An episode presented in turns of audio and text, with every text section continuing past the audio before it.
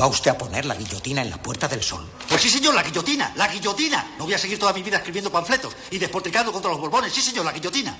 La reina. ¡Zas! Guillotina. Los chulos de la reina. ¡Zas! Guillotina. Los chulos del rey. ¡Zas! Guillotina. Los ministros. ¡Zas! Guillotina. Los obispos que los rodean. Guillotina, guillotina, guillotina, guillotina. Todos guillotinados. Sí, señor, la guillotina.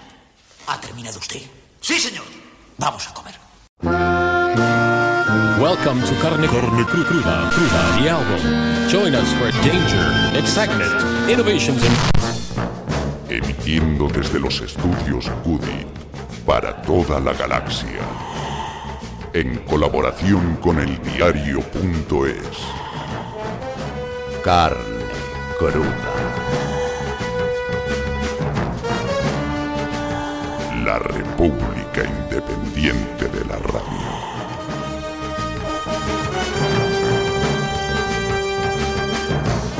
No será el cambio climático, ni la crisis de los refugiados, tampoco Fukushima, ni un huracán con nombre de chica, ni mucho menos el terrorismo islámico o cibernético o la Tercera Guerra Mundial. Lo que destruirá todo, el apocalipsis zombie, será el gobierno de coalición. Aznar dice que romperá España, Bankia se desploma y el IBEX 35 cae cuando se anuncia, la patronal pide que se exploren posibilidades más prácticas, para ellos claro, y el presidente del Círculo de Empresarios confiesa que están consternados. Felipe González critica los términos del acuerdo y Guerra declara que hay que evitarlo porque Podemos es antidemocrático. Hay socialistas que ya ni aparentan serlo. Casado, Abascal y Arrimadas claman que vienen los rojos mientras la prensa de derechas, con Pedro J. y Bustos dirigiendo el coro de plañideros, exigen el matrimonio entre PSOE y PP. Madre mía, qué llorera y qué vergüencita ajena. Solo por eso hay que apoyar este gobierno de izquierdas. Porque si estos lo temen, a la mayoría nos conviene. Quienes quieren que fracase son los mismos que ganan con las desigualdades y quieren privatizarlo todo y que todo siga igual. Ni una lágrima derramaron por las víctimas de la crisis, tampoco lo hacen ahora por ellas, ni por España, sino por conservar su España. Por eso tratan de cambiar el sentido del voto, porque temen mandar un poquito menos y que les vaya un poquito peor. Por eso se necesita este gobierno, por defender la democracia, el sistema público de bienestar y la justicia social. No les asusta el PSOE, con quien quieren pactar, les asusta que un partido a la izquierda obligue al socialismo a asumir sus siglas, que cuestione a la monarquía y a la Iglesia, que hable de laicidad y república, de derechos y memoria, y que ponga límites al capital. Les asusta un 15M en el Consejo de Ministros. Les asusta que se frustre el plan de restauración que estaba a punto de culminar. Pero es que os empeñáis en votar renovación y desorden. Votáis mal. Por eso también es necesario que Podemos llegue al poder. Porque hace falta un cambio de régimen que es también un relevo generacional y viento fresco que renueve el aire viciado por décadas del bipartidismo. De Gürtel y de Eres. Pero también es necesario por mucho más, por poner freno con gobiernos progresistas como este o el de Portugal a las ultraderechas, por defender el feminismo, la integración y el ecologismo frente al machismo, la xenofobia y el cambio climático, por buscar una salida negociada al conflicto catalán, por crear un marco de convivencia para la diversidad y la plurinacionalidad de este país. Buscarán que descarrile, antes o después de arrancar. No solo desde la derecha, también los varones socialistas más conservadores y la izquierda ceniza, que antepone su pureza al pragmatismo con más ingenuidad que madurez. Esperemos que la dirección y militancia de PSOE, Unidas Podemos y Esquerra Republicana de Cataluña hagan un ejercicio de responsabilidad para soportar las tensiones internas y las presiones externas, porque no habrá otra opción y la alternativa es la derecha con la extrema derecha. Después habrá que vigilar al gobierno para que no se desvíe demasiado de sus objetivos ni pierda esta oportunidad histórica. Nos fallarán, seguro, pero nos fallarían más si no dejamos que lo intenten. Iggy Pop acaba de publicar disco nuevo titulado Free, libre, en el que ha hecho precisamente lo que promete el título, dejarse ir libremente, liberarse de ataduras y de lo que se espera de él.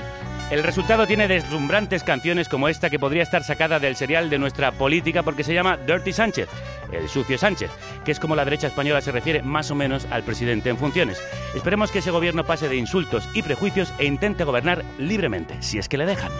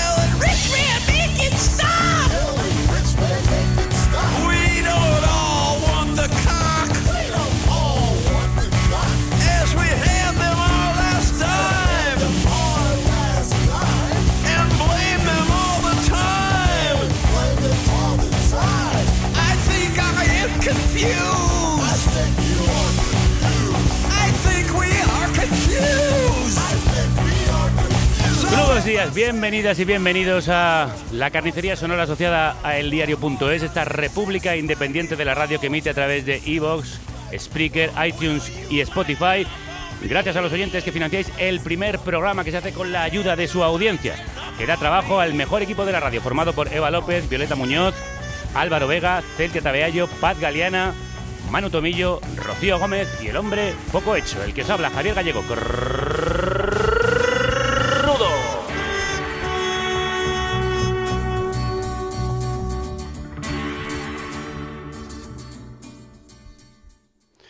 Hoy vamos a movernos por el lado salvaje de la vida.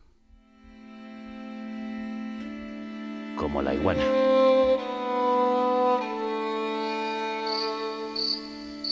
Con un personaje que ha estado esperando agazapado, que no quieto, como el niño de la película que estrena. Ha atravesado una meseta de ocho años y ha recogido el polvo del camino y la aspereza de las zarzas secas tras las que se escondía, aguardando la oportunidad de dar el salto.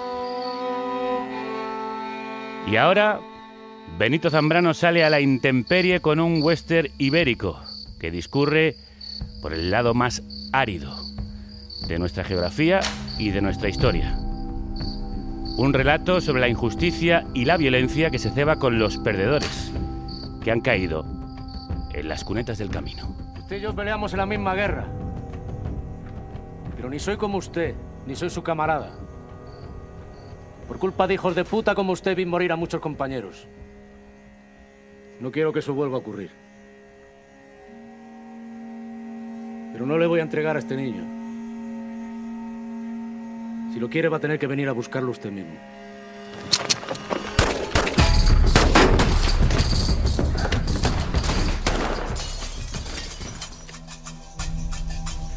Pues sí, Benito Zambrano ha vuelto y lo ha hecho por la puerta grande, inaugurando la Seminci de Valladolid con Intemperie de la adaptación de la pequeña gran novela de Jesús Carrasco, ese maravilloso clásico moderno, el Delibes del siglo XXI, que ahora llega en forma de película a los cines este viernes 22 de noviembre.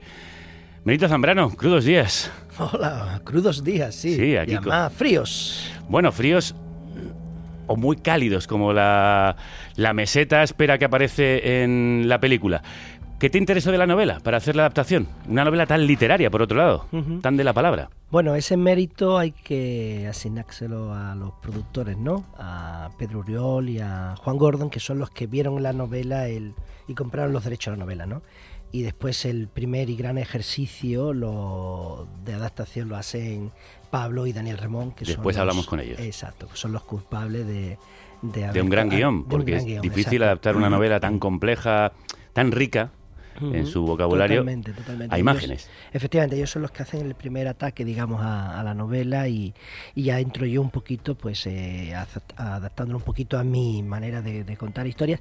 Y bueno, yo creo que Intemperie tiene muchas cosas que a mí me, me interesaban desde el minuto cero. Uno, pues que yo procedo de la campiña sevillana, mundo rural, de trabajar en cortijos, de conozco bien lo que es la sequía, lo que es la tierra rota, agrietada por la sequía, es mi paisaje emocional, es Sí. mi mundo, y eso ya me, me atraía mucho y, bueno, y, a mí siempre me ha gustado mucho la literatura rural, ¿no? Y, el y bueno, y Miguel Delibes, ¿no? Y, mm, y después estaba esta historia, que obviamente es lo más bonito y lo más interesante que tiene, pues es este viaje de aprendizaje de un niño que va a aprender a ver qué hace uno con las heridas que la vida te da, ¿no? Porque la vida te hiere, siempre te va a herir. Y si no te hiere la vida, la hieres tú y hieres a los demás. Es a veces involuntario y a veces voluntariamente. Entonces, ¿qué se hace con eso, no? Como, y entonces ese viaje con el pastor es un gran aprendizaje, ¿no? Yo, yo digo que cuando hablamos con el equipo y se "Mira, vamos a hacer una peli, que es un, sí, un viaje desde la oscuridad Sí. a, a- a la luz, es de un viaje de lo más eh, sucio y tenebroso y, y- y malvado del ser humano a lo más hermoso, a lo más bonito, a lo más solidario, a lo más... eh, y- Del odio al amor. Exacto, y nada, es eh, ya pues es la típica historia de la lucha entre el bien y el mal, que bueno, que está, está en todo, en toda nuestra vida cotidiana y en toda la historia de la literatura, el teatro y el cine, ¿no? Sí, un niño que se encuentra en una encrucijada de la vida en la que puede elegir entre dos caminos, el del rencor o el del perdón. Y hablabas de ese paisaje agrietado, esa tierra rota, que es casi un símbolo de la del alma rota de Eh. quienes habitan esa tierra. Y eso lo has convertido en un western. ¿Por qué? Bueno, eh, surgió, fue, fue surgiendo de una manera, digamos, eh, yo, yo he intentado siempre, yo lo que siempre más me preocupa es qué cuento y después dejar que cómo se cuenta mm, fluya de una manera natural, orgánica, no, no, no pretendida, ¿no? Y, y en principio fue naciendo por, por los elementos que íbamos teniendo. Primero, porque el paisaje, como en la novela, era fundamental, ¿no? El, el- el- el mundo seco, ese gran paisaje, eh, es decir, esa huida que ellos hacen, todo eso era fundamental, ¿no? Para, para contar la historia. Después, eh, la época en que lo situamos, eh, claro, unos personajes que van a caballo, otros que huyen a, pie y en burro y tal. Y claro, cuando empiezan a aparecer esos elementos y tienes que tener el paisaje espectacular, maravilloso, en plano general, y dices, bueno, pues esto en blanco y en botella. Esto no Claro. puede ser una de zombie, ni puede ser uh, la guerra de las galaxias. Esto tiene que ser eh, a qué se parece, ¿no? Y claro, cuando empezamos a localizar, empezamos a, a ver el sitio, dice, mira, mm, familia, mm, a ver, eh, vamos a ir con todas las consecuencias en el- eh, y vamos a utilizar esta referencia, ¿no? Cómo filmar gente montada a caballo o alguien montada a caballo y dice, bueno, ya, ya, ya- ya hace muchos años que se inventó el western, vamos a aprender de Sergio Leone, Sí. de Clint Eastwood, de Sam Peckinpah, de John Ford, vamos a aprender de... Tiene algo de ese aire crepuscular del último western, te diría. Efectivamente, exacto, exacto. Y del spaghetti Hay- western. Exacto, ¿no? Y hay elementos ahí que nosotros, mm, pues bueno, son referencias que nos servían, pero siempre lo que yo intento, ¿no? Que sea algo que fluya de manera orgánica y que las cosas que, que vayamos haciendo pues estén compactos, ¿no? no ir a buscar el efecto, ¿no? sino que se dé por la propia por la propia naturaleza de la historia. Y no es la única referencia que te quería comentar, porque aparte de ese aire western moderno y rural, ibérico que tiene, eh, también hay como en la novela, ese pozo de delibes, ¿no? Pueblo inculto, paupérrimo, eh, que sobrevive en un erial. Y nos acordábamos de los santos inocentes. Sí. Casi es esto como una versión western de los santos inocentes. Sí, hay mucho, hay mucho también de eso, porque efectivamente, eh, bueno, al margen de que Los Santos Inocentes es eh, una gran novela y una de las Una gran mejores películas. adaptación. Pues sí, una de las mejores películas del cine español, sin duda, ¿no?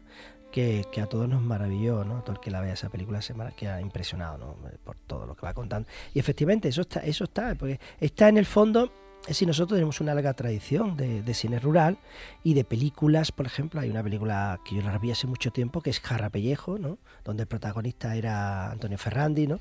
Eh, y, y era eso, son las historias que cuentan cómo el señor de la tierra, el cacique, el dueño, Sí. el capataz, eh, sus hombres, los señoritos, se hacen dueños y señores, no son solo dueños y señores de la tierra y sus recursos, sino además se creen dueños y señores de la gente que habita ese espacio. ¿no?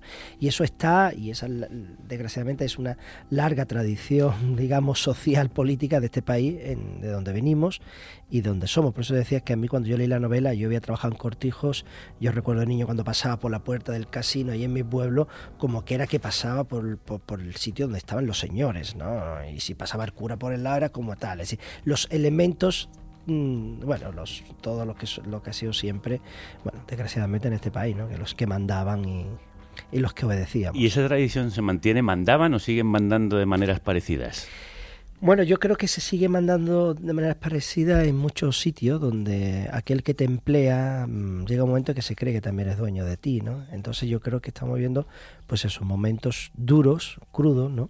Muy crudos, ¿no? Para para la, para la gente y para la gente trabajadora, ¿no? Que no solo ya vive precaria, sino que además parece que le tiene que agradecer encima que le dé un puesto de trabajo, ¿no? Es decir, como si no, le- no ya no te estuviera dando su tiempo, parte de su vida, ¿no? Es decir, que teniendo en cuenta que, que- que en el trabajo, yo, bueno, yo soy un afortunado, yo creo que tú también lo eres, Sí, en el sentido de que vivimos y hacemos lo que nos gusta, nos apasiona y para nosotros el tiempo es muy relativo, ¿no? Pero cuando la gente tiene que currar en algo duro o en algo sencillamente que no sea duro, simplemente pues algo que todos los días de tu vida le tienes que entregar siete, ocho horas de tu vida a eso, yo creo que eso se merece un gran respeto, ¿no? Sé que esta charla terminará derivando hacia la política de este país, pero sigamos con la película que tiene mucho más que ofrecernos. Esa tradición se mantiene, como dice Benito, actual. También es la violencia que sufre ese niño que protagoniza la película. Viejo, ¿te imaginas que se la han comido los buitres? La mala sangre que se va a hacer capataz con nosotros. Porque tú te acuerdas lo que nos dijo, ¿no? Nos dijo, no regreséis sin ese niño. Los quiero vivos. Y si tenemos que bajar mismísimo infierno a buscar mierda, niño ese. Pues se va. Así que no me toque el huevo, moro. En Los Santos Inocentes estaba Zarías, una persona con deficiencia mental. La tuya gira en torno a la huida de este niño. ¿Reflejarnos en la inocencia da la dimensión de las atrocidades del ser humano? Yo creo que cuando se le hace daño a un niño, en, y sobre todo de una manera como cuenta la película, pues sí, se, se- se evidencia más la capacidad de crueldad de- del ser humano. ¿no? Eh, Yo, yo, claro, ves un niño sufrir, ver un niño llorar y uf, ya eso te, ya eso te pone ¿no? la, la piel de, de otra manera. ¿no? Entonces sí, yo creo que cuando, cuando se trata así a, a los niños, joder, es duro. ¿Y es duro rodar a través de los ojos de un niño? ¿Ver el mundo a través de sus ojos? Eh, en este caso ha sido muy, muy fácil eh, rodar con, con Jaime, con Jaime López. Es un niño con un, con un gran talento y, y sobre todo eh, actuó de una manera, te diría, eh, tan profesional o más que cualquiera de los actores que estaban ahí, que eran auténticos profesionales y actores maravillosos. ¿no? Él estaba todo el día concentrado. estaba muy muy atento a lo que hacía eh, no había que decirle dos veces las cosas eh, y enseguida lo, lo- lo hacía entonces pues él- una de esas parejas inolvidables del cine junto a Luis Tosar, el pastor, que son los que nos conducen eh, esta historia. ¿Cómo consigues eh, transformar el, libro en película? Bueno, el libro en película, como te decía antes, ese primer ejercicio que hacen Daniel y Pablo ya acota, ¿no? Es decir, más o menos Es, es decir, cuando tienes un libro delante, lo que hay que encontrar es qué película contiene ese libro, Claro, ¿no? que no es la primera vez que haces un. No, no, por eso digo que ya por la- el segundo, ¿no? Y, y la próxima que voy a hacer también la adaptación de la novela. Por eso te quería preguntar de esto. Sí, sí, sí, pero increíble, ¿no? Eh, se han enganchado tres seguidas, ¿no? Mm, pues bueno, es encontrar eso, claro, darte cuenta que una novela ya por número de palabras tiene, mm, yo qué sé, 400 veces más palabras que un guion, ¿no? Y, y, la, y la mayoría de veces no tienen los diálogos que tiene una película. Entonces, Claro, de hecho aquí hay cambios eh, Efectivamente, sustanciales en la película. sustanciales, efectivamente, con respecto a la novela, ¿no? Que, que es lo que había que hacer. Y, y solo concentrar, quitar un montón de palabras y concentrarla en menos palabras, es decir, contar una historia en una hora y media, que el espectador la va a ver hora y media, hora cuarenta, hora cuarenta y cinco minutos, claro, pues imagínate todo lo que tienes que condensar, cómo lo tienes que apretar todo, de qué manera, y sobre todo cómo reordenar un poco para que todo esa, esa especie como de flecha que tiene que dar en el centro de la diana, entonces ahí sí que es eh, interesante el, el ejercicio que hay que hacer desde el guion, ¿no? Que es el, lo bueno que y el trabajo bueno que han hecho Pablo y Daniel Ramón. Pues vamos a preguntarle a uno de ellos cómo han conseguido llevar al cine una novela que suena así. De repente, el niño se sorbió los mocos, se levantó y agarrando a una de las cabras se la puso delante al viejo sin deshacer siquiera la cadeneta de cencerros. Luego, se sentó junto a él y esperó mientras el hombre colocaba la lata en su sitio. Cuando estuvo lista, el pastor le pidió al chico que agarrara las ubres. El muchacho formó dos puños huecos y con ellos rodeó los pezones y apretó. Entonces, el pastor le cogió los pulgares y se los colocó de tal forma que las uñas empujaban los pezones contra el interior de los otros dedos. Envolvió con sus manos las del chico y sin decir palabra manipuló las tetas haciendo que la leche saliera despedida. Y así, mediante esa imposición, el viejo le transmitió al muchacho el rudimento del oficio, otorgándole en ese instante la llave de una sabiduría perenne y esencial. La que extraía leche de las entrañas de los animales. Eso lo han transformado en palabras cinematográficas Pablo y Daniel Remón. Tenemos al primero de ellos. Pablo, crudos días. Hola, crudos días. ¿Qué tal, Javier? ¿Cómo estás? Encantado de saludarte. Hola, Pablo Benito, es... ¿cómo estás? Hola, Dani, ¿qué tal, tío? No, es Pablo, es Pablo, es Pablo. Ah, Pablo. Sí, ah, sí, Pablo, Pablo. El Bueno, eso. ¿cómo se resume tanta descripción, un libro tan minucioso en el, en el detalle, en apenas unos segundos, en unas imágenes, unos minutos de, de película? Bueno, mira, es muy difícil y apasionante a la vez, la verdad. Nosotros cuando, cuando entramos en el proyecto eh, habíamos leído el, li- el libro ya y la verdad que era un libro a mí me fascina, A mí ¿no? también. me sigue fascinando, me parece un libro maravilloso, con lo cual de primeras era una cosa que daba mucho respeto, mucho miedo, eh, pero también que apetecía mucho, ¿no? Porque yo creo que ahí Jesús Carrasco consigue una cosa muy complicada que es como hacer mitología de, de nuestra historia, ¿no? O de casi de, de- de la posguerra, Sí, sí. conseguir hacer algo que es un, algo que nos remite más a otros mundos, ¿no? Y, mm, y, y bueno, era, era, era difícil exactamente por lo que estaba contando Benito, ¿no? Que te estaba escuchando y tenías toda la razón. Es decir, la idea de, de condensar, de cómo cambiar cosas, de, de cómo ser, de, de alguna forma, ser fiel a la música y no tanto a la letra, ¿no? Entonces, bueno, yo creo que una adaptación siempre es como una traducción. Y, y- y de literatura a cine totalmente, ¿no? Y como en toda traducción, pues eh, tiene que haber una, una traición, o sea, tiene que haber una, una pérdida para ganar por otro lado, ¿no? Claro. Y y es difícil renunciar a fragmentos de la historia escrita, sobre todo cuando es de tanta belleza como en este libro. Sí, totalmente, pero como comentaba Benito, claro, el, el cine funciona de otra forma muy distinta, ¿no? Entonces, eh, el poder que tiene la cámara, el silencio, los ojos del niño, eh, por ejemplo, en la película que ha hecho Benito, eh, eso no está en el libro, no puede estar nunca, ¿no? O sea, puede estar la descripción de esa mirada, pero no puede estar la mirada, ¿no? Y, y entonces hay que ser consciente, yo creo, de- de- del poder que tiene el cine para ir hacia ese lado, ¿no? Y dejar un poco de lado el poder que tiene la literatura, que es otro, ¿no? Benito, tú decías que no haces más películas eh, porque en España no existe una industria del guion, pero luego tenemos guionistas como los Remón, por ejemplo. No, yo, yo- no es que no exista. Perdón, perdón, pero tiene toda la razón en que no, no existe esa Eh, industria. eh, el- lo, que, lo que yo digo siempre es que le falta una, yo le llamo una, mm, su industria me refiero en el sentido de, de como cuando tú tienes un, pues no sé, pues cualquier eh, fabricas coche, pues hay alguien que tiene que fabricar eh, el, el sistema inteligente de ese Entiendo, coche, entiendo. como una especie de subindustria, es decir, como pero que tenga el valor, dispersos, pero que pero tenga no el está- valor, claro. el valor de industria, porque si no se convierte siempre en, en primero los guionistas, el guion es lo más importante de una película y deberían ser los mejores pagados y los mejor cuidados se ser los guionistas, porque sobre ello, sobre ese guion se construye todo, si no todo lo demás es mentira y ya eso lo inventaron los americanos en minuto cero que se dieron cuenta que si con un mal guion no se puede hacer una buena película, ¿verdad Ah. Pablo?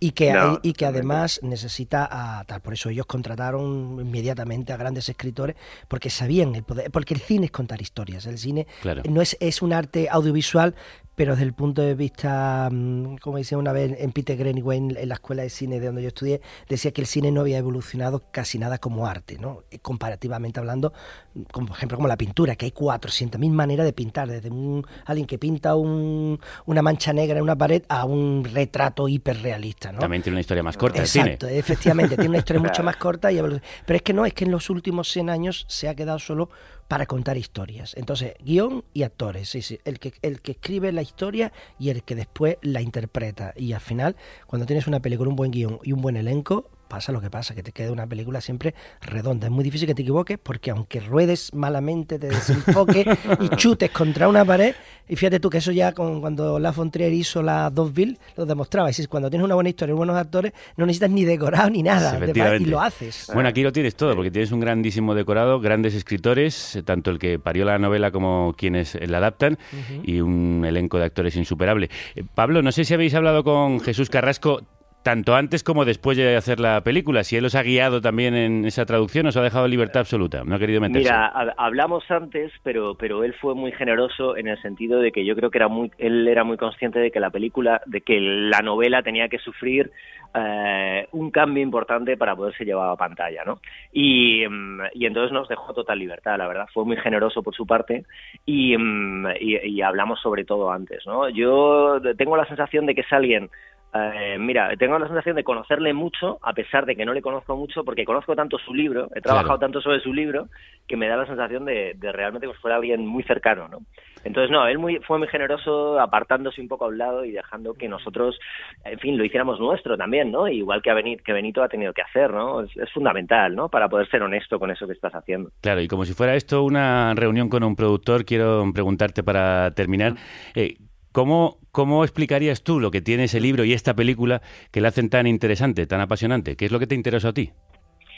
Eh, mira, para mí está todo en el título. O sea, intemperie creo que es la palabra exactamente que resume lo que es el libro y lo que es la novela y lo que es la película que ha hecho, que ha hecho Benito, eh, que hemos hecho. Eh, creo que lo que tiene el libro y lo que tiene la película, sobre todo, es una cierta mm, humanidad, como una mirada eh, hacia de, de tú a tú a determinadas generaciones y que es de alguna forma una mirada a generaciones pasadas pero muy muy humana, muy muy muy verdadera y creo que eso Benito lo ha sabido llevar muy bien a, a, la pantalla, ¿no? Y, y que es lo más valioso que tiene la película. Sí, el hombre a la intemperie, ante todas sus atrocidades y dificultades, que las tiene muchas, pero también ante sus caminos más luminosos, como nos explicaba Benito al inicio de esta entrevista. Pablo, te dejamos seguir trabajando, que creo que estás con un nuevo proyecto teatral. Exactamente, estoy ensayando aquí otra obra de, de- una obra de un andaluz también Sí. muy importante, de Lorca. Un tal menos. Lorca. Sí, estoy un tal Lorca, Un sí. tal. Así que estoy aquí metido en ensayos, ensayando ¿Y qué Doña cosa es, Rosita la soltera, Doña Rosita la soltera. Ah, estoy Doña haciendo Rosita la una soltera. Una versión completamente libre y completamente Ah, distinta que se llama. Doña Rosita Anotada, que Ujú. estará en los teatros del canal en un par de semanas. Estrenamos Ah, en, en guay, Madrid qué- el 7 de diciembre. Y nada, otro mundo, pero también, bueno, apasionante también desde la palabra. O sea, quiero decir, el, el uso de la, un poeta. ¿no? Y estamos disfrutando mucho. Te envidio, Pablo. Lo vamos a ir a ver porque además eh, me ha dicho un pajarito que el texto que ha hecho la adaptación es brillante. Bueno, muchas gracias. Pablo. Sí, sí, ahí estamos. Un Bueno, abrazo Benito, fuerte. un abrazo y un, Un abrazo, Javier. campeón. Venga. Nosotros vamos a seguir vagando a la intemperie con una música que quita el sentido, la de Silvia Pérez Cruz, que interpreta la canción principal de la película, compuesta por Javier Ruibal en una banda sonora a cargo de Miquel Salas. La mano del hombre con el hombre acaba, que no pruebe el vino del odio y la saña.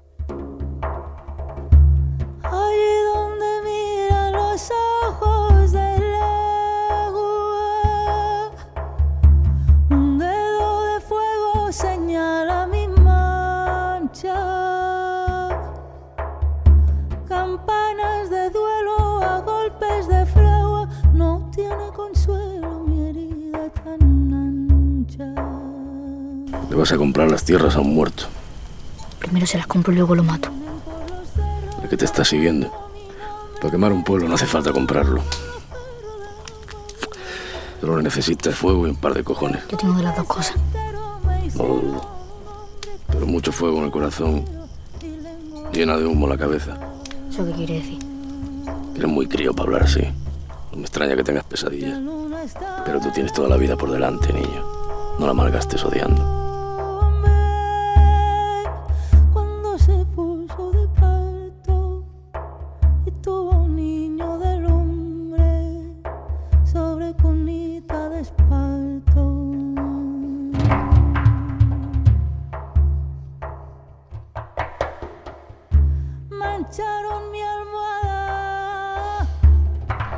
Benito, eres un maestro contándonos cómo reaccionan las personas cuando la sociedad las machaca, cuando la injusticia les golpea.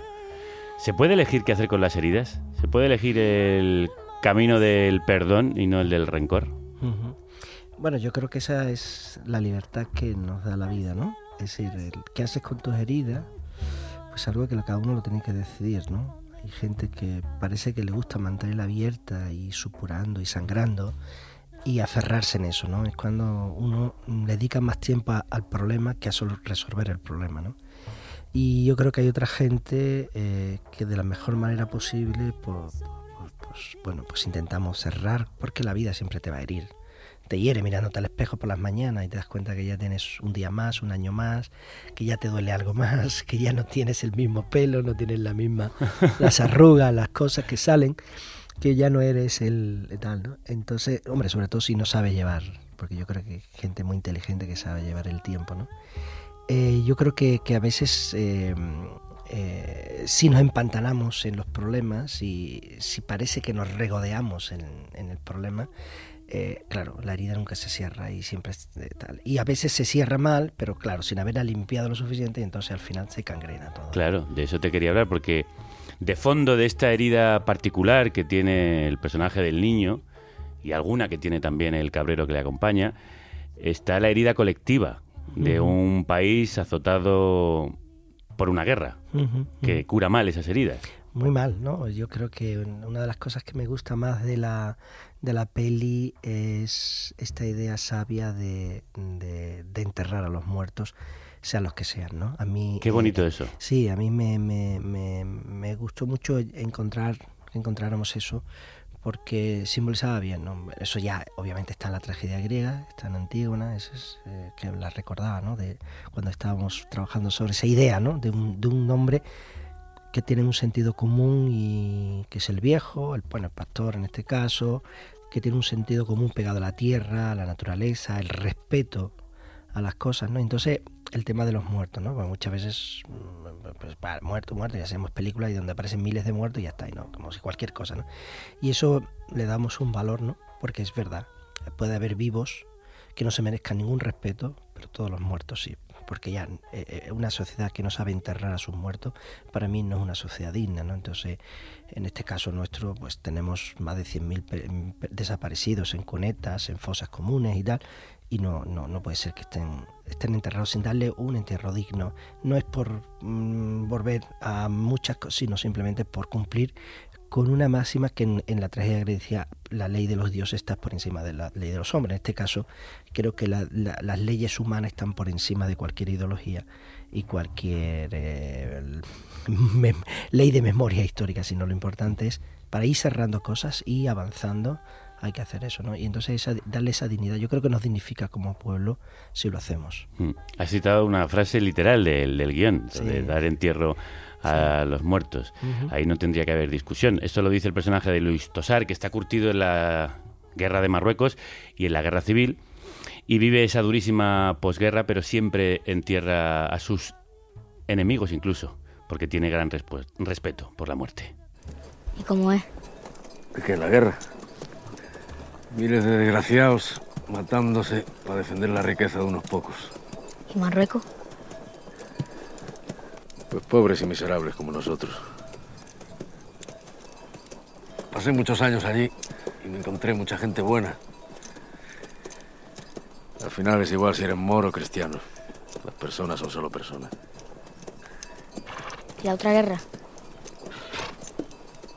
La nuestra.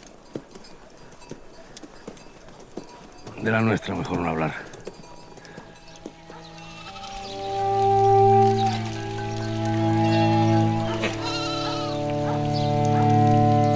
Pues mientras escuchamos a nuestro querido Germán Díaz con La eternidad de un día, probablemente lo hemos dicho muchas veces aquí, uno de los mejores zanfonistas del mundo que participa también en la banda sonora de Intemperie, nosotros sí que vamos a hablar de la guerra. ¿Cómo viviste la exhumación de Franco? Pues mira, de una manera muy curiosa, porque justamente ese día estábamos grabando el programa de, de versión española, porque iban a reponer, iban a volver a poner La Voz Dormida.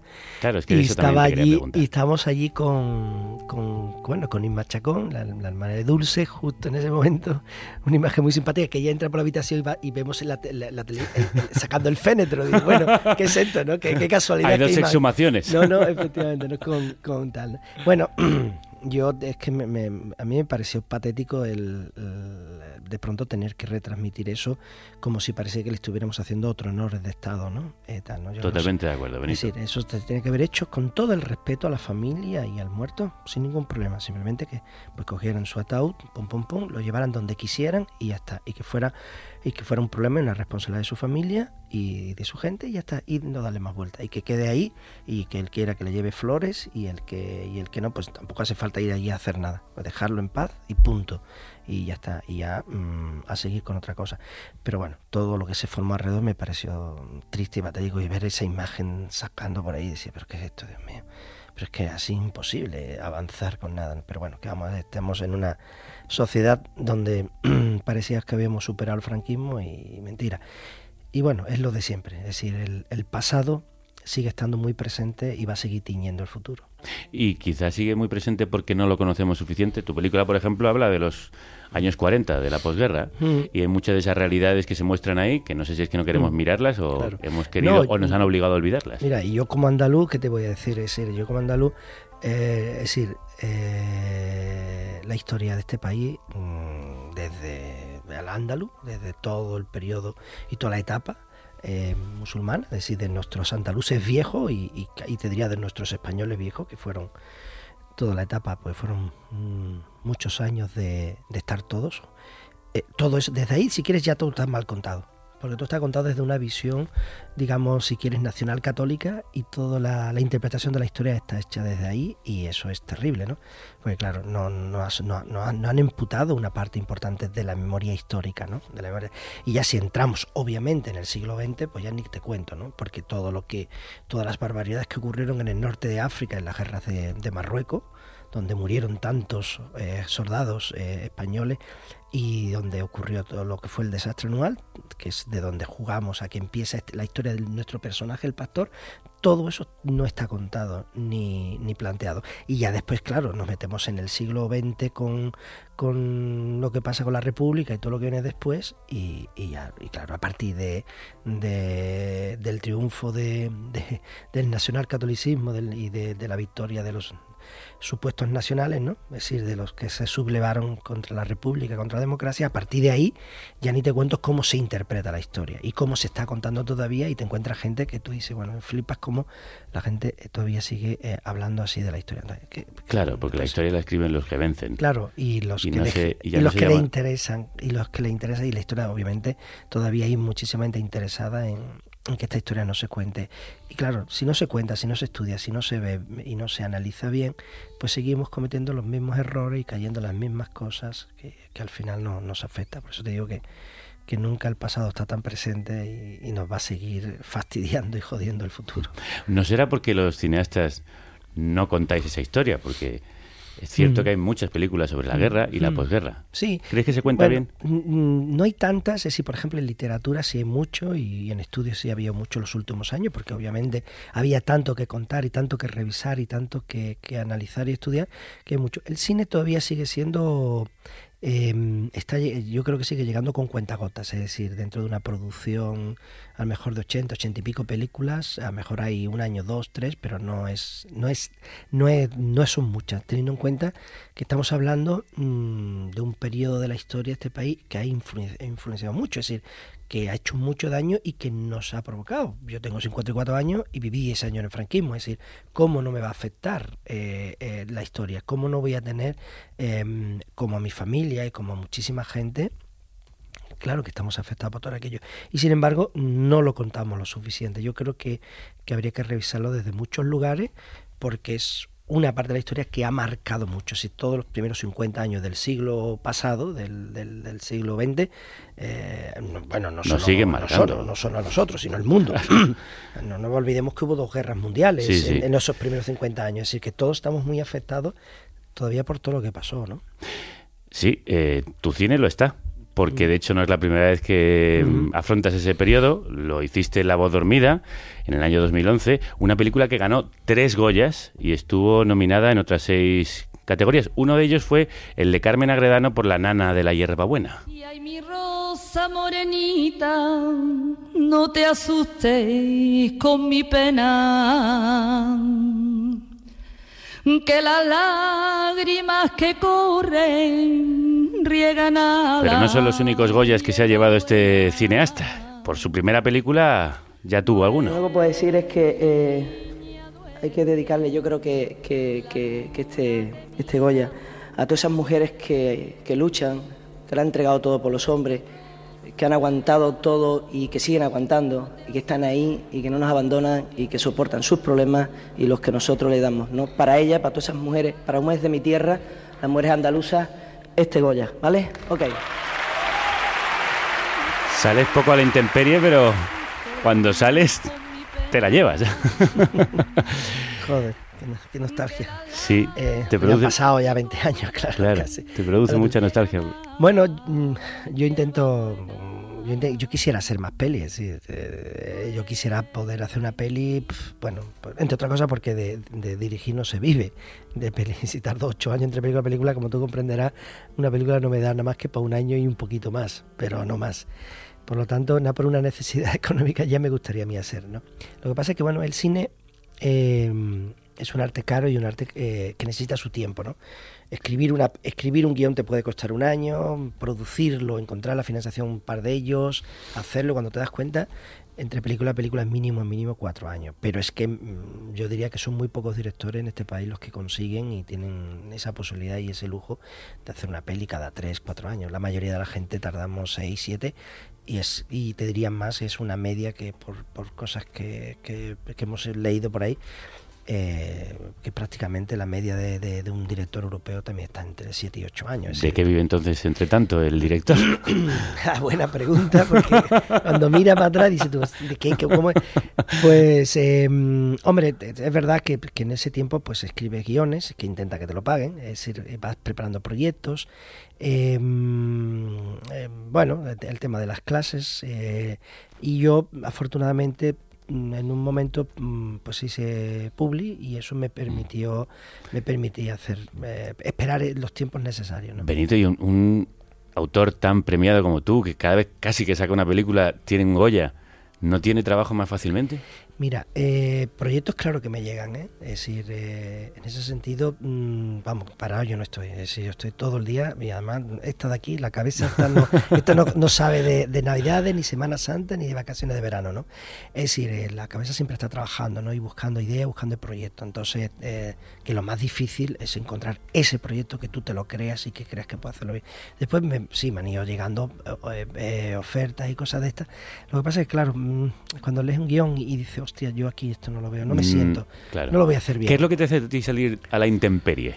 Eh, Es pues decir- algo, pues lo, lo mismo que yo intento provocar cuando hago una peli, que me toque por dentro, que me mueva, es decir, que me haga sentir algo, que yo sienta que eso que está ahí o que se puede contar merece la pena ser contado. Es decir, cuando, cuando yo mm, vamos a hacer una peli, digo, primero mm, tiene que merecer la pena el dinero que nos vamos a gastar. Una peli puede costar 2, 3 millones de euros, más o menos. ¿Ahora es más difícil que antes hacer películas? Es complicado hacer películas, eh, depende de qué tipo. es decir, depende de qué tipo, depende de lo que cuente, depende de cómo lo cuente. Es decir, eh, yo, yo creo que estamos en un momento donde hay demasiado control por parte de los grandes medios y hay menos opciones de, de hacer eh, películas de autor o películas con, con, un compromiso diferente. Es decir, yo creo, por ejemplo, ahora mismo sola sería difícil hacerlo. Es decir, un drama pequeño de no Sí. sé qué sería ahora difícil hacerlo. Es decir, ahora hay, de- eh, hay un, demasiada tendencia a, a- a un tipo de cine buscando lo puramente comercial. ¿no? Y, eh, y eso muy influenciado realmente por las cadenas que son las que marcan. Es decir, yo creo que el, el cine necesita mm, de más de autonomía, es decir, para que los autores tengan la posibilidad, los creadores tengan la posibilidad de hacer un cine más diverso, porque al final eh, terminamos todos haciendo lo mismo en función de buscar, obviamente, lo, lo comercial. Ahí, ahí un- tenemos un problema, ¿no? Que habría que intentar resolver con, dando y teniendo más posibilidades para hacer otro tipo de cine.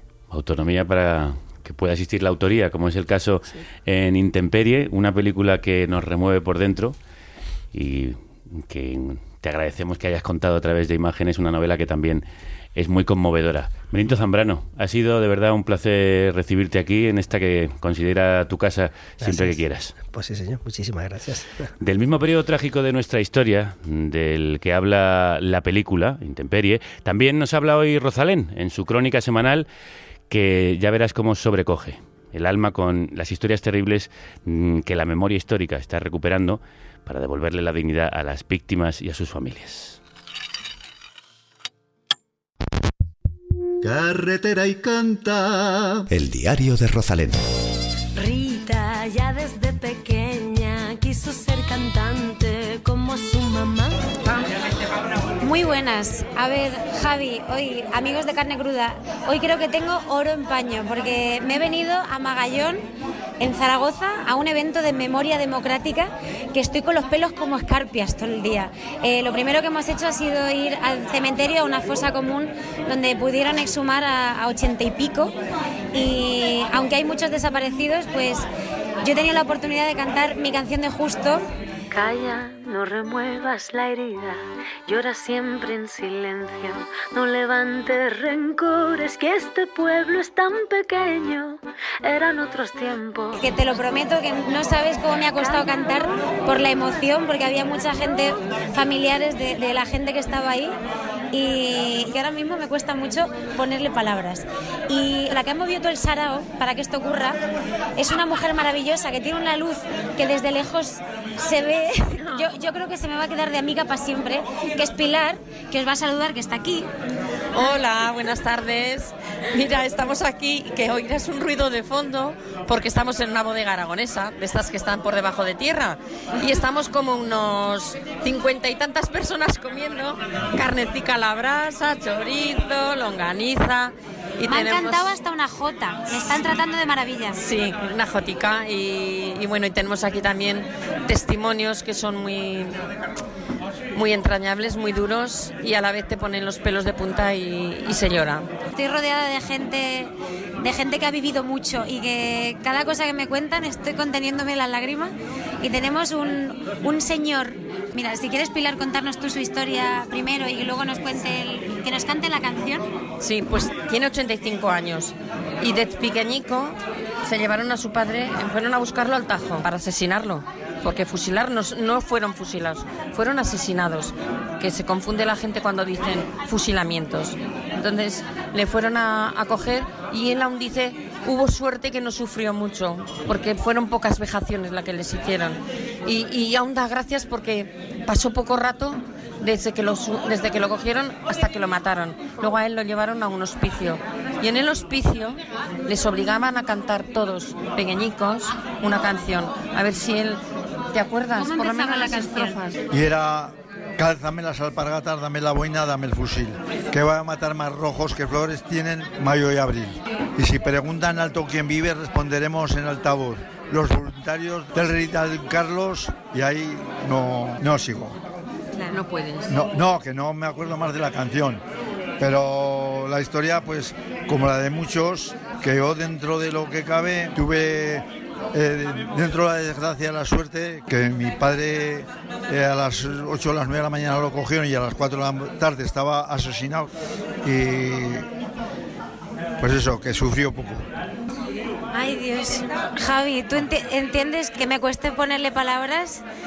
Pues estoy rodeada de historias así y luego de verdad, aunque, aunque esto sea radio, pero quien tenga la oportunidad de venir a Magallón y conocer a su gente y conocer esta fosa, que yo cuando la he visto, lo único que deseaba es que ojalá y estuvieran todos los municipios, porque todos los municipios de España, todas las ciudades, todos los pueblos, pues tienen esta historia, esta historia de mierda, porque es así, y, al menos pues ver que hay un poquito de reparación, que hay un poquito de justicia y de dignidad, que encima la primera vez que pusieron un monolito en el fue en el 78 y fue jugándosela mucho.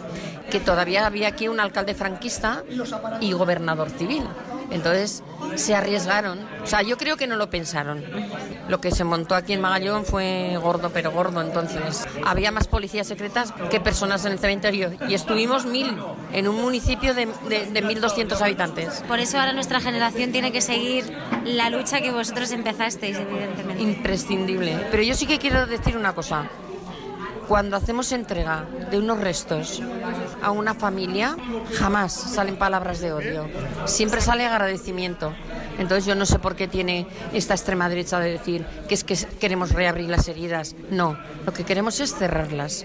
Cerrarlas y vivir en concordia. Y la memoria histórica une, no desune, todo lo contrario, une, une. Y de eso sabe mucho en carne cruda. Así que muchísimas gracias a todos. Así que os mandamos un besazo enorme. Desde Besitos. Magallón. Y yo también te... Saludos sujetistas socialistas. Adiós. Todos le llamaban justo, justo, de nombre y de acción, el mayor de cinco hermanos, elegante, el más prudente de un pueblito de la Sierra del Segura, sastre y leñador de profesión. Se hablaba con la ascensión, morenita, la de Amalio, de los pocos que leía y estudiaba por las noches en los tres meses de invierno. Él cantaba por las calles, siempre alegre una canción.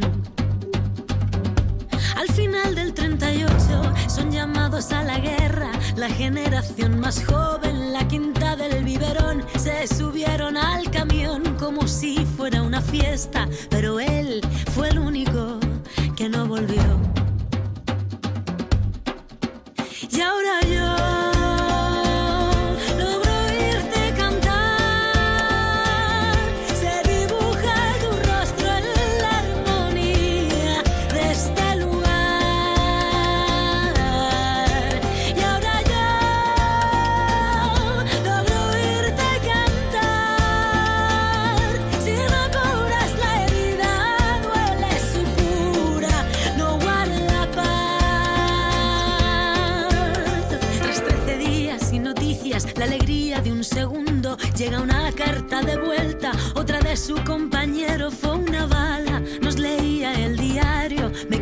su cuchara, la guerrera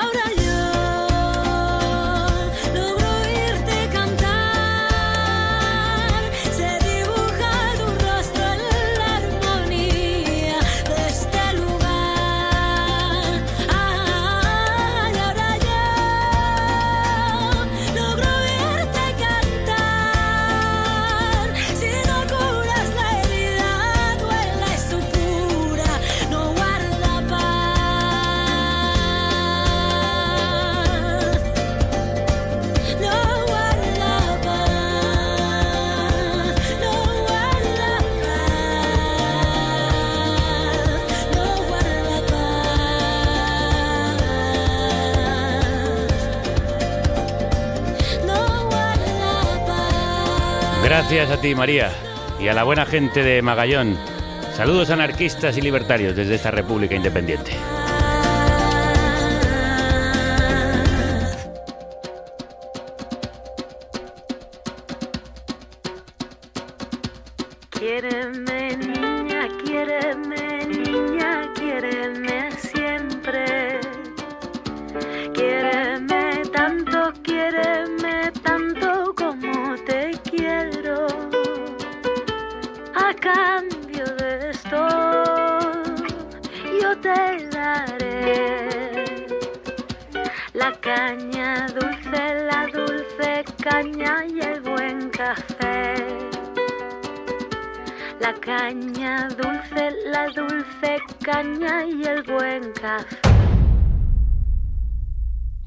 Cómo impresiona siempre esta canción cuando la escucho. Claro que entiendo, María, que te quedes sin palabras ante esas historias que te contaban, aunque seguro que las encuentras para hacer canciones sobre eso que has vivido. Que las palabras que salgan jamás sean de odio, como te decían, que sean como las de esta canción, esta maravillosa canción Justo, que también tiene una historia detrás que os recomiendo explorar. Nosotros vamos a seguir explorando este mundo, el clima áspero, duro y seco de intemperie, que hoy es nuestro paisaje, preludia lo que puede ser la norma si no paramos el cambio climático, del que aquí hablamos cada semana en el siguiente espacio. Climática. La revista especializada en calentamiento global de la marea.com. Justicia social en la carnicería sonora. Nuestro querido compañero Santi Sáez es el coordinador de Climática. Santi, crudos días. Hola, crudos días, compañero. Bueno, pues ¿qué hay de nuevo? Bueno, pues eh, como nuestra semana va de, de jueves a jueves, pues tengo que decirte que la noticia de esta semana nos llegaba el, el pasado jueves, precisamente poco después de, de hablar contigo. Bueno, pues eh, el Banco Europeo de Inversión eh, anunció el pasado jueves que va a dejar de financiar proyectos de combustibles fósiles.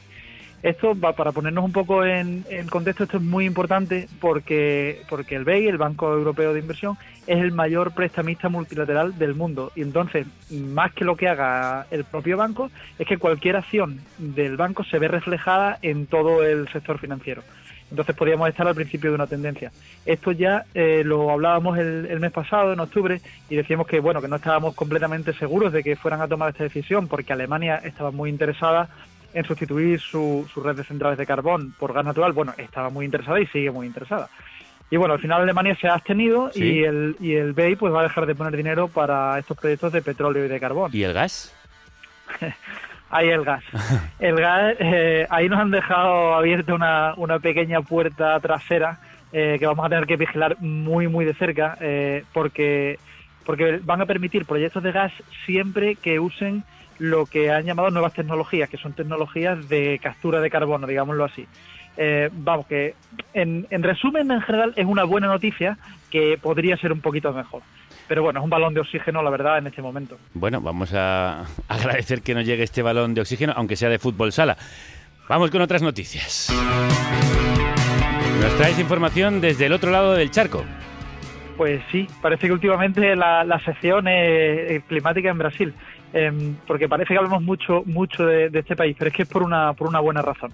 Bueno, Brasil es uno de los países clave en la lucha contra la crisis climática, tanto por su tamaño como por su población y, por supuesto, porque tiene el 60% de la Amazonia, que eh, es clave para esta lucha. Sin, sin la Amazonia todo lo demás sería mucho más difícil, Eh, mucho más difícil de lo que ya es, que no es poco. ¿eh? Eh, bueno, pues hemos sabido esta semana que la deforestación de, de la Amazonia se ha disparado un 30%, de la Amazonia en Brasil, perdón, ¿eh? no de toda la Amazonia, Sí. alcanzando casi 10.000 kilómetros cuadrados. Para hacernos una idea, ese es el tamaño aproximado de la provincia de Lugo, o de Chipre, el país. Eh, este es el peor dato en una década y aunque todavía estamos lejos de, de los datos tan malos que había hace un par de décadas, sí que se ve una tendencia al alza. Ajá. Sí, y bueno, también para, para proteger la selva, pues nadie mejor que los pueblos indígenas. De hecho, donde hay indígenas hay selva. Eh, no podemos no podemos ignorar los asesinatos que se están cometiendo en Brasil, como el de hace unas semanas de Paulo Guayayara.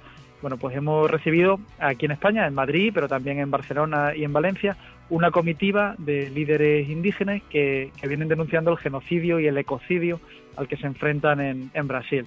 Y nuestro compañero Edu Robaina se acercó al Congreso de los Diputados para, hablar con ellos y con ellas y, y la verdad que salió una pieza muy bonita con algunas fotos muy, muy chulas que os recomiendo que, que os paséis por Climática y la veáis. Sí, ahí podéis encontrar eh, la entrevista en esa revista madre de esta sección climática de la marea. Es verdad que decías que hablamos de Brasil por buenas razones como país que lucha contra la crisis climática, sobre todo por parte de esas poblaciones indígenas, pero también las noticias que sueles contarnos del país no son esperanzadoras, todo hay que decirlo. Ecocidio y genocidio.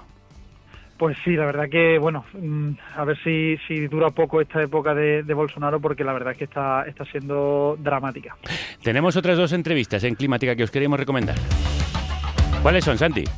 Pues sí, la- esta semana hemos tenido dos entrevistas que creo que, que, ha- que han tenido bastante éxito y están, están funcionando muy bien.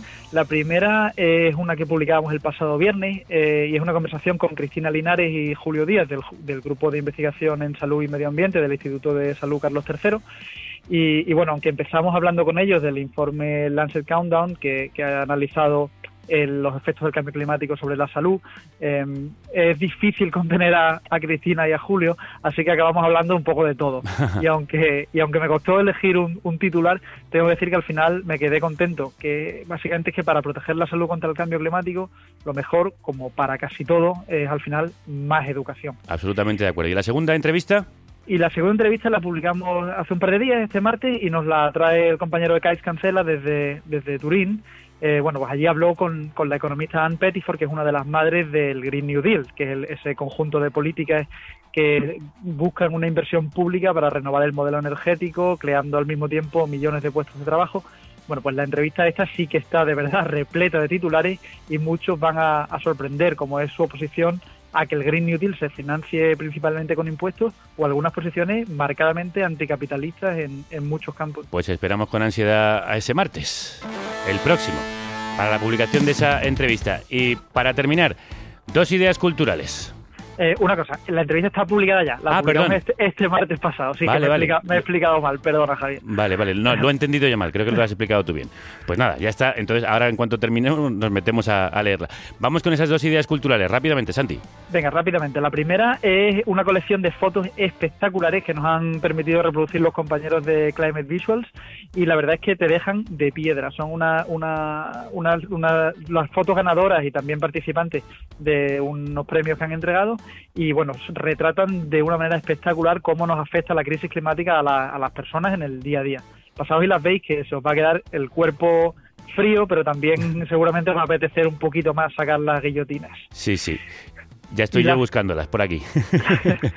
Y la segunda, bueno, pues es el, el Mobile Film Festival de ultra cortometrajes. Son películas de un minuto producidas con un móvil y que este año han, han elegido que la temática sea el cambio climático.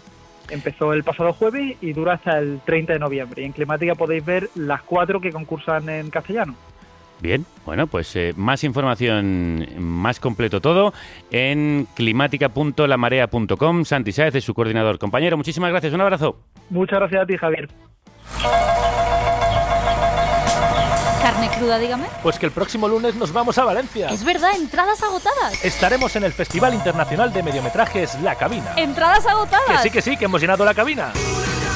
Éxito absoluto. Aforo completo. Llenazo hasta la bandera. En la Mutant a las 8 de la tarde.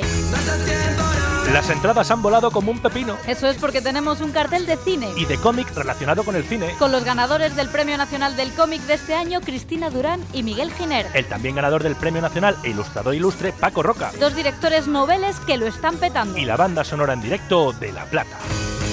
Si has conseguido tu entrada, moltes gracias. Y si no, tranqui, tendrás tu podcast. Para esto ya no quedan entradas, os lo queríamos agradecer con esta cuña, pero sí quedan las últimas para otros espectáculos que están en gira. Porque esto no para. Y el miércoles nos vamos a Zaragoza con este señor, con Casio, del que van quedando las últimas entradas. Y el 10 de diciembre viajamos a Barcelona con Manel en un programa para el que también está volando como un pepino la venta de billetes. Bueno, y aprovecho para contaros que este viernes 22 a las 8 de la tarde estoy cerrando el ciclo de recitales concierto de mi poemario El grito en el cielo, que inicié hace cosa de dos años. Y lo hago con una última actuación en Madrid en la que habrá música en directo con el teclado y las mezclas de mi amigo Adrián Fulques y con servidor a la batería y la voz. Me hará mucha ilusión si nos acompañáis en el Club Utopicus en Gran Vía número 4. Será la última ocasión de verlo y a mí me haría muy feliz veros a vosotros. Tienen perros preparados sin manifestarse. Muchos músicos en este programa y algunos de ellos colaborando. Antes Rosalén, ahora...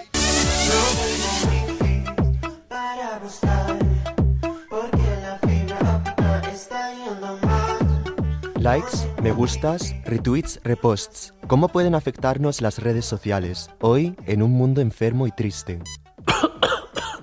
Mundo enfermo. Y triste. La sección de puto chino, maricón. Ya está aquí con su mundo enfermo y triste, Chentasai, también conocido como puto chino maricón, o aquí como el chino crudeiro. Hola, ¿qué tal? Encantado. Que esto me diste tu permiso para utilizarlo, que es una invención tuya. Lo de que- a ver si Sí, piensan sí. que te estoy insultando o, tratando mal. También me ha dicho antes de empezar que se siente un poco incómodo en este programa tan anarquista, porque dice, yo soy un anarquista pija. Ay, este es un expose muy grande. A ver, es que yo soy un poco Carmen Lomana, o como, no, soy un poco carne lomana. Carne lomana. Pero bueno, en fin. La carne lomana de carne cruda ya está aquí. La verdad, estas casas se alquilan como rosquillas, así que si te interesa, no tardes. Estoy muy interesada. Ocupación estándar con un mínimo de seis meses de contrato sería... Esto. Vale. ¿Un poquito más de lo esperado? Sí. Hay opciones. ¿Conoces nuestro programa de personas influyentes? ¿Me admitirían en el programa? No, no lo harían. Necesitas en torno al 4,5. ¿4,5? Si llegas al 4,5 hay un 20% de descuento. ¿4,5? Eso es.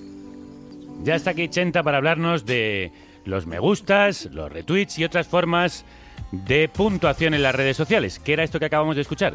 Bueno, pues acabamos de escuchar un fragmento del episodio Caída en picado de Black Mirror, Ah. una serie de ciencia ficción de Charlie Brooker eh, que cuenta historias distópicas sobre cómo la tecnología afecta nuestras vidas. Que, bueno, no sé si la has visto. Yo creo que ya no hay nadie en este mundo que no haya visto Black Mirror.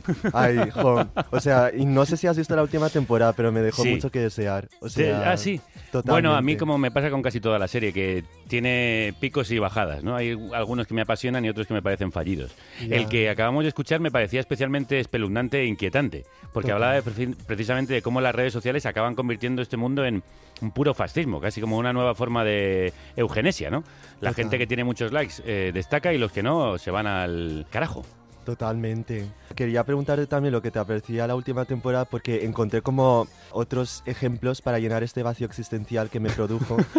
eh, que son dos series, una que se llama Dimensión 404, que es una versión un poco más camp de Black Mirror, y otra que es Years and Years, que seguro que las viste. Sí, nos apasiona. Aquí Ay, hemos hablado. favor. De hecho, queremos hacer un programa de- sobre cuánto de mm, Years and Years se ha cumplido o se va a cumplir próximamente. Eh, de hecho, no sé si has visto un fotomontaje de hace poco que creo que hicieron, bueno, hizo un chilene eh, por todo lo que ha ocurrido en Chile. Y, o sea, mucha gente estaba como pensando que era la segunda temporada de Years and Years, de Ah, verdad. en pues tengo Twitter. que buscarlo. Por eso.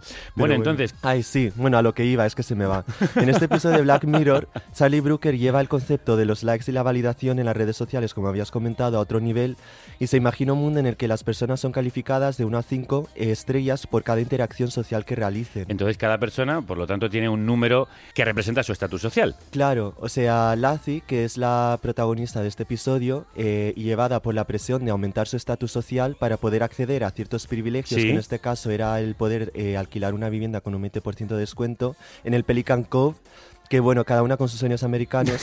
Yo es que no sé ni qué es esto. Es como, como un barrio, que, o sea, sí, un barrio rollo como La Moraleja, pero versión Black Mirror. Ah, un poco el barrio de mujeres desesperadas o algo así. Eh, sí, Wisteria Lane Wisteria es un Lane, ¿no? ejemplo. Vale, sí, fenomenal. pero sin toda la- todos los misterios. Y decide recurrir a Reputelligent, que bueno, suena un poco a marca de remolachas modificadas genéticamente que venden en el corte inglés, pero bueno, es una compañía donde los consultores analizan la actividad de los clientes en las redes sociales y Sí. recomiendan formas de mejorar su clasificación. Y nada, le recomiendan a Lazi aumentar su reputación siendo una, un poco cloud chaser e interactuar más con personas con una clasificación más alta que la suya, llevándola a sacrificar su vida entera y su salud mental. Tiempo muerto, tiempo muerto. ¿Qué es eh, un cloud chaser? A ver, según el Urban Dictionary, el diccionario urbano que junta los fanfics de Pueblo eh, en Wattpad, eh, son las eh, grandes reliquias que nos ha regalado Vamos el a ver, universo Internet. Chenta, si me vas a intentar explicar una palabra y me sueltas 16 palabras más que no entiendo, no estamos Ay. solucionando nada. Vale, va. No, pero un día tenemos que leer los fanfics, ¿eh? De Pueblo. ¿Qué es un fanfic? Eh, pues a ver, eh, lo voy a buchear un poco, pero eh, como matar un poco el concepto. Pero los fanfics son como eh, historias de amor, de sipear, que, que cuentan gente, o sea, en, los, en internet. Pero bueno, en fin. Voy a seguir con lo del Cloud Chaser. Sí, Eso sí. en otro día. Sí, Vale, sí, un adelante, Cloud- adelante. un Cloud Chaser es una persona que intenta alimentarse de la popularidad de otros para beneficiarse a sí mismos. Pero realmente es como una jerga. eh, es una jerga que se utiliza mucho. En plan, eres una Cloud Chaser, en plan como una thirsty, de que quieres, no sé, sacar beneficios de otra persona. Ah, que la fama de otros te puede beneficiar a ti de alguna manera. Claro, te acercas claro. a famosos, por ejemplo. Sí, por tu propio beneficio realmente. Ah, por vale. eso. Bueno, ese episodio de Black Mirror que escuchábamos parece querer retratar lo tóxico que puede llegar a ser la relación entre las redes sociales y los usuarios, describiendo una sociedad donde se valora a una persona dependiendo de la cantidad de me gustas que recibe. Sí, y de hecho, eh, Black Mirror no es la única serie que ha querido denunciarlo, ¿no? Esto también fue cuestionado en series como In The Good Place. No sé si la has visto. No, esa no. Buah, es buenísima, ¿eh? Yo al principio creía que era un truño, pero bueno, es una serie estadounidense de comedia fantasía en el que a través de un sistema de puntos valoraban a las personas y su destino al fallecer, y si merecían ir al lugar bueno o al lugar malo.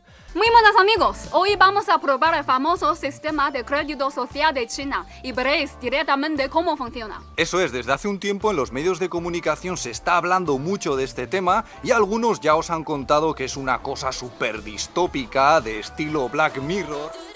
Y sin ir más lejos, realmente un sistema parecido de acumulación de puntos y o likes es el sistema de crédito social que se está desarrollando por el gobierno chino. Algo he oído. Se inició en 2014 y que en el año 2020 tienen la intención de estandarizar la evaluación de los ciudadanos a través de su crédito social. Pero bueno, eso lo trataremos en otro episodio. Sí, porque esto da para mucha Eh, tela. Mucho que contar, mucho Sí. expose. I find myself to Yo me be considero una persona extremadamente fuerte en lo que a salud mental se refiere. Pero conozco a muchas personas que no, que están obsesionadas con los comentarios y los likes. Así se expresó Kim Kardashian, a la que escucháis en una conferencia que se organizó el 6 de noviembre en el New York Times, cuando el moderador le preguntó su opinión acerca de cómo las redes sociales afectan a su salud mental. Efectivamente, y antes de seguir, he de admitir que me parece una fantasía que hablemos de Kim Kardashian en carne cruda, ¿eh? O Kim sea, Kardashian. Total, un tic en mi lista de deseos. Totalmente, mira, sí, por do- favor. doble tic. Doble tic. No, y también en el mío, ¿qué quieres? Eh, tam- también nos gusta por aquí que nos, nos la cueles doblada. Por Bueno, favor, sí. No, o sea, era eso, que Kim Kardashian respondía a favor de la operación de Instagram para ocultar los likes. Sí, y, eh, de hecho Instagram está en proceso, ¿no? De ocultar los likes a nivel mundial, eso he leído. Sí, o sea, este 14 de noviembre Instagram anunció que ampliarían la prueba de privatizar los me gustas a nivel mundial después de haber probado ocultar los me gustas en siete países este verano pasado. Y si se decide implementar definitivamente, esto significaría que los usuarios que forman parte de la prueba ya no verán el número de total de me gustas y reproducciones de vídeos en el feed ni en las páginas del perfil. Aún así, podrán seguir viendo cuántos me gustas recibieron por sus propias publicaciones si así lo desea. ¿Y qué opinas tú acerca de todo esto? Pues a ver, me parece que procedan o no procedan a implementar definitivamente este proyecto, está bien que empecemos a sacar este tema a la mesa de nuevo, ¿no? El tema de las violencias en las redes, la salud mental y cómo nuestro yo online y offline, aunque ocupen espacios diferentes, son un uno. De hecho, este planteamiento se hizo hace muchísimo, ¿no? O sea, una de las primeras es del artículo del 93, que fue escrito por Julian Divell, publicado en The Village Voice, llamado A Rape in Cyberspace, una violación en ciberespacio, en el que Julian habla de una violación en una plataforma multijugador para el ordenador Mood que se llama Lambda Mu. Vamos por partes. ¿Qué es, qué es Mood? Bueno, Mood son las siglas de Mu- Multi-User Domains o Multi-User Dungeon y es un videojuego de rol en línea ejecutado en un servidor. ¿Y qué pasó con Lambda Mu? Bueno, pues eh, Lambda Mu deja a sus jugadores interactuar entre ellos utilizando avatars, ¿no? Y hubo un violador, un jugador llamado Mr. Bungle, que violó avatares eh, y fueron eh, obligadas a actuar sexualmente.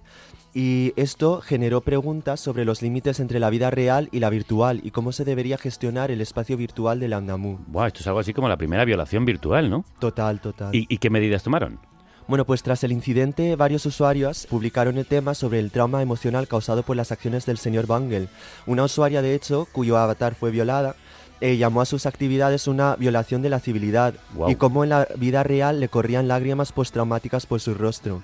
Y claro, tras una reunión en línea decidieron cancelar la cuenta del usuario de Mr. Bungle e implementar el comando boot que permite desconectar a los usuarios temporalmente que pueden suponer la inseguridad del Lambda Moon. La distopía ya está aquí, violaciones virtuales que producen lágrimas postraumáticas por el rostro 80. Total, y esto en 94, ¿eh? De verdad, cuando yo bailaba eh, Britney Spears en el salón. Sí, bueno, eh, tú acabas de nacer, como quien dice. ¿Y crees que estas decisiones son efectivas?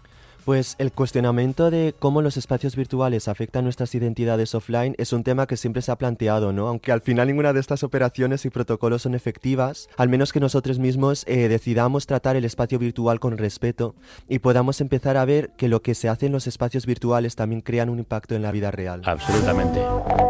Activista, solo sabes compartir en tu muro noticias que ni siquiera le diste clic.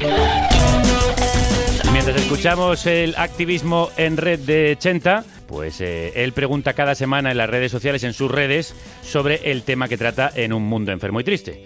Y esta semana preguntó cómo nos afectan las redes sociales y qué opináis acerca de la decisión de Instagram de ocultar los likes en un futuro. Sí, y bueno, de, de nuevo quería destacar algunas respuestas como la de Clara G. Vascunana, que dice algo así. Hace unos años realicé una investigación sobre esto para programar una movida para la detección temprana de perfiles depresivos. Eh, antes de seguir, ¿cómo se detectan los perfiles depresivos? Bueno, a ver, lo estuve mirando porque yo tampoco lo sabía y me encontré con varios artículos e investigaciones que trataron con este tema. O sea, un ejemplo es la investigación publicada en EPJ Data Science 2017 que aplicó herramientas de Machine Learning, o sea, eh, aprendizaje de máquina, no sé, Sí. para identificar desde el análisis de color, componentes de metadatos y detección algorítmica de rostros para la detección temprana O de sea, perfiles depresivos. la máquina puede saber por lo que publicas, las caras que pones, tus fotografías, si estás eh, pasando por una depresión o vas hacia ella. Totalmente, o sea, de hecho, leí justo en esta investigación que habían como señales muy claras, ¿no? Por ejemplo, si un usuario subía muchas fotos en blanco y negro, estaban más expuestas a sufrir depresión.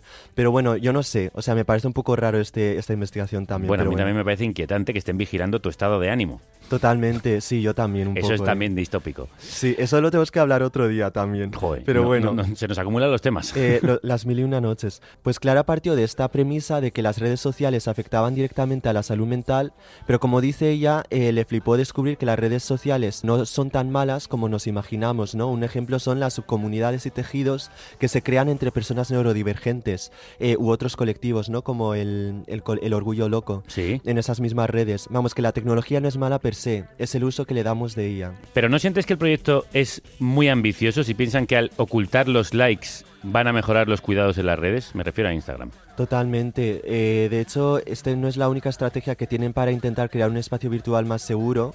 Eh, a, a finales de octubre, Instagram decidió quitar los filtros de cirugía estética hasta que se reevaluasen sus políticas, por ejemplo. Lo que hacían los filtros que emulaban la cirugía estética era que las personas se vieran como si se hubiesen inyectado los labios o, o si hubieran realizado un estiramiento facial. Claro, y decidieron banearlo ya que sentían que podrían afectar negativamente cómo percibimos nuestro propio aspecto. Bien, otra de las respuestas de Grey Jean nos dice que le parece estupendo como artista gráfico, me relaja y hace la experiencia mucho más saludable. Hasta ahora hay una presión de seguir tendencias para llegar a más gente y sin los likes eso desaparece. A partir de ahora el contenido creado es más puro y no para gustar, y los artistas no estaremos tan sometidos a la frustración de la eterna comparación. O sea, yo como artista que también utiliza las redes para difundir su trabajo, también me cuesta desligarme de la importancia de los likes, ¿no? Desafortunadamente. Claro. O sea, si un post recibe más likes que el otro, te induce a pensar que igual a la gente le interesa más un tipo de contenido que otro y esto puede llegar a condicionar bastante tu trabajo. Pero yo tengo una pregunta, Chenta, que me ronda en la cabeza desde que leí esta decisión de Instagram. ¿Tú realmente crees que lo hacen por mejorar la salud mental de los usuarios? Porque no me imagino a ninguna de estas grandes plataformas pensando éticamente en nuestro bienestar. Más bien supongo que están pensando en su beneficio. Totalmente.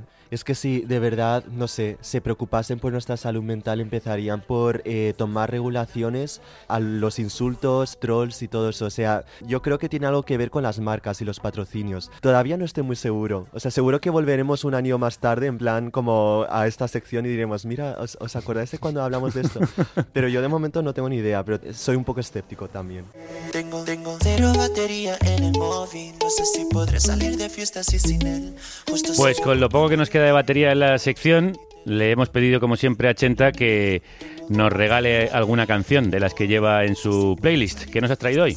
Bueno, pues hoy os traigo a Vicious, que bueno, es una amiga que creo que es de Madrid, que toca en una fiesta que organicé junto a unas compañeras que se llama el After Sun, que decidimos llamarlo así porque queríamos que la fiesta fuera como una crema protectora para las quemaduras que te produce el clima político. Ah, maravilloso. Y bueno, no solamente facilitar un espacio para artistas de nuestra comunidad, sino también planteando lo que significa sentirse a gusto en espacios como espacios nocturnos como son las fiestas y los protocolos que ayuden a que esto ocurra, ¿no? Y bueno, y para enfrentarse a estas quemaduras, un poco de After Sun y Happy Vibes, porque estamos cansados de llorar.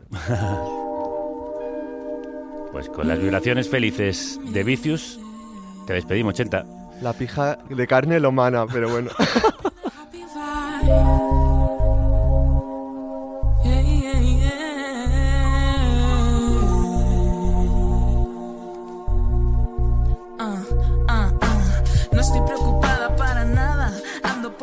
calle con la cara levantada, con la cara hinchada por un par de cachetadas que me dio la mamá cuando se enteró de que fumaba marihuana y no para. Tengo la cocina ensangrentada, no he matado a nadie, pero me explota la cabeza en cuanto llego a casa y escucho sin Pablo. Me identifico con todo y con nada porque estoy apagada, porque estoy apagada, mamá, porque estoy apagada. ah. Porque estoy apagada, mamá. Porque estoy apagada si me va todo muy bien, o al menos regular. O tengo días buenos donde no todo va mal. Tengo a full a mi pana con la que puedo hanguear para disfrutar y bailar. Bring the happy vibes porque estoy cansada de llorar. Bring the happy vibes. Da-da-da-da-da-da-da-da, da-da-da-da-da. Bring the happy vibes porque estoy cansada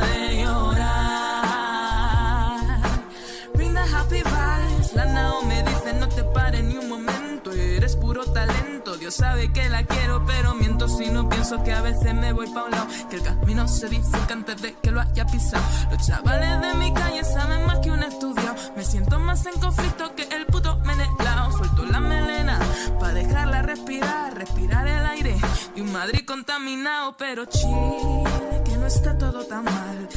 Poca pasta, pero mucha dignidad. Bueno, más o menos ahí no pienso entrar. Una noche mala no me manche el historial, pero una buena me dan ganas de aflojar. Me dan ganas de aflojar. Una bulería sentadita en mi sofá. Una copa a tiempo en la noche de San Juan. The happy vibes porque estoy cansada de llorar.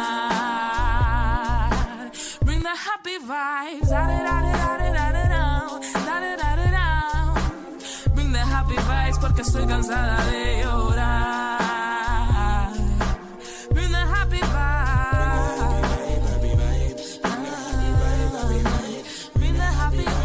Pues según estoy leyendo mientras escuchamos la canción, no iban desencaminadas mis sospechas sobre Instagram ni las de Chenta, que por cierto se ha tenido que ir corriendo a un compromiso. Por un lado, quiere eliminar el estigma de ser la red más nociva para la salud mental, especialmente de los jóvenes, lo cual por cierto también es una forma de limpiar su marca, es decir, tiene un objetivo comercial.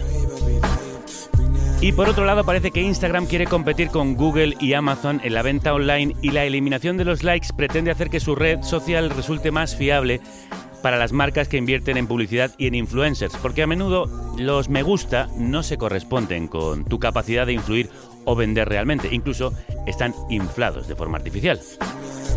Así que, como era de suponer, lo hacen por sus intereses comerciales que en este caso pues pueden coincidir con los nuestros, los de los usuarios.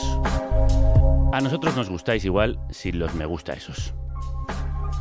Os lo demostraremos en persona el lunes en Valencia y el martes en la emisión que haremos de este programa. Con las felices vibraciones de Vicious, nos vamos. Echaos After Sun contra las quemaduras del clima político y que la radio os acompañe.